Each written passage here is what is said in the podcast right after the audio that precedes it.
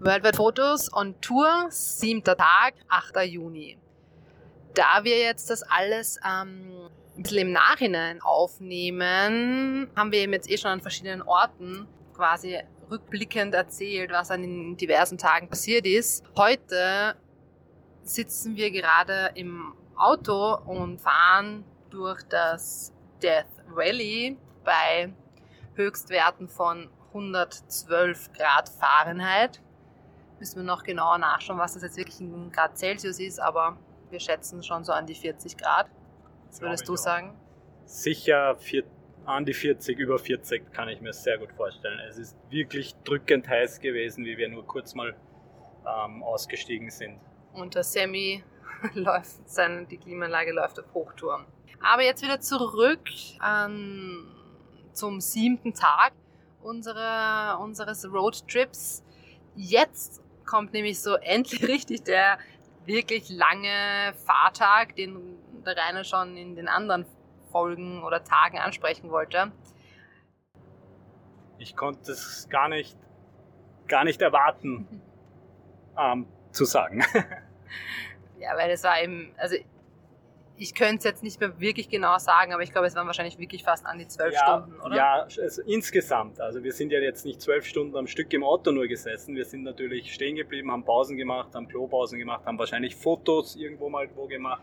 Ganz bestimmt. Haben sicher auch, haben sicher auch irgendwo mittags mal uns wahrscheinlich irgendwas gekocht oder so oder einen oder unser Toast oder etwas gegessen. Ähm, aber wir waren halt zwölf Stunden an diesem Tag unterwegs. Also wir sind um, weiß ich nicht, ich sage um 9 Uhr halt losgefahren in der Früh und dann halt so um 9 Uhr abends bei unserer Übernachtungsgelegenheit angekommen.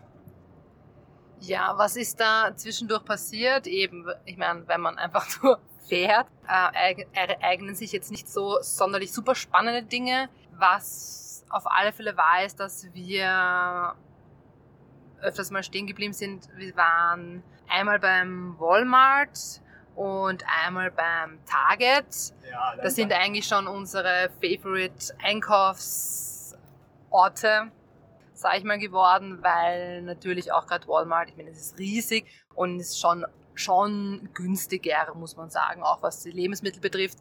Hauptgrund, warum wir dann aber beim Walmart waren, war aber dass wir ja zuerst, wie ich erzählt habe, so einen Kaffeefilter, wie sagt man da, Mehrwegfilter gekauft haben.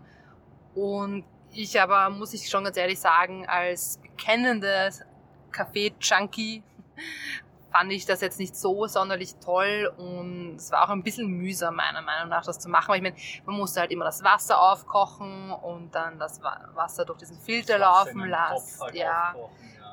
Was anderes hatten wir nicht, dann durch diesen Filter laufen lassen und dann war das halt, dieser Filter hat genau auf diese eine Tasse gepasst, die dann dabei war, das war eher nur eine Plastiktasse, aber wenn man diesen, diesen Filter auf unsere Hefeln geben wollten, hat es nicht ganz genau gepasst und ist was daneben geronnen ja, ich meine, First World Problems, aber wie gesagt, es ist schon, also mein Kaffee ist für mich halt schon auch ein bisschen Lebenselixier und doch wichtig, um gut in den Tag zu starten. Ich glaube, das hast du auch gemerkt.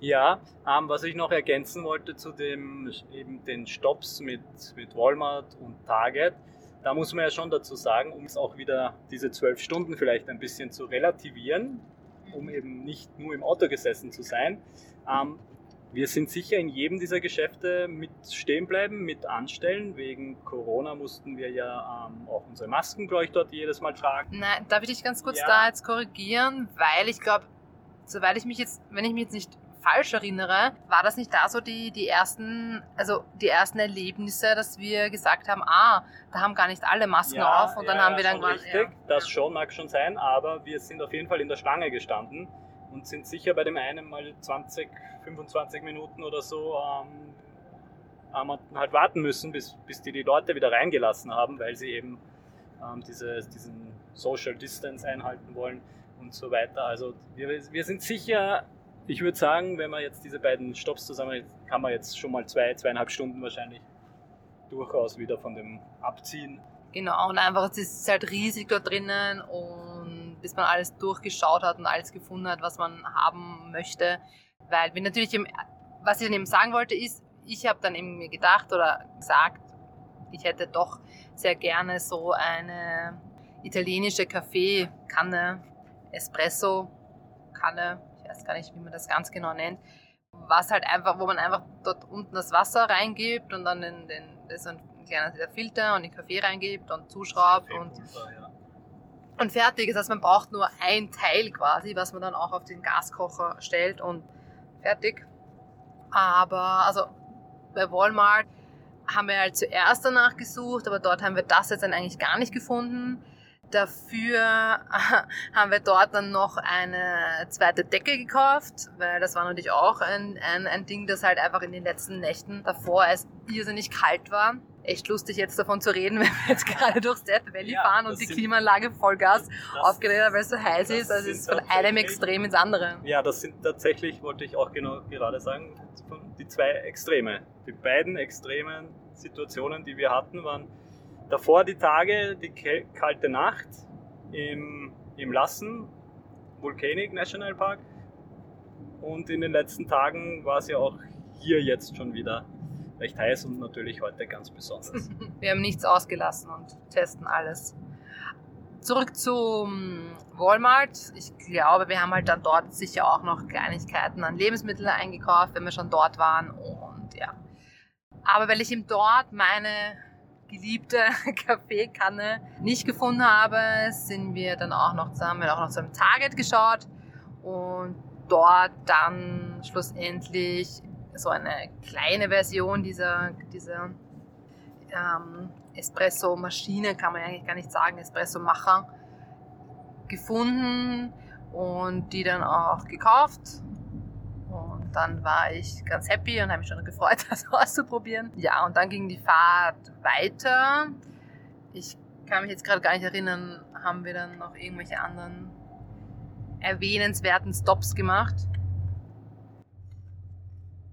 Ich muss mich gerade sehr aufs Autofahren konzentrieren, weil wir gerade vom Death Valley über den einen haben. Wir werden das ja natürlich noch in einer an, an dem Tag, wo wir jetzt eigentlich ja jetzt wirklich unterwegs sind, ja sicher auch nochmal beschreiben.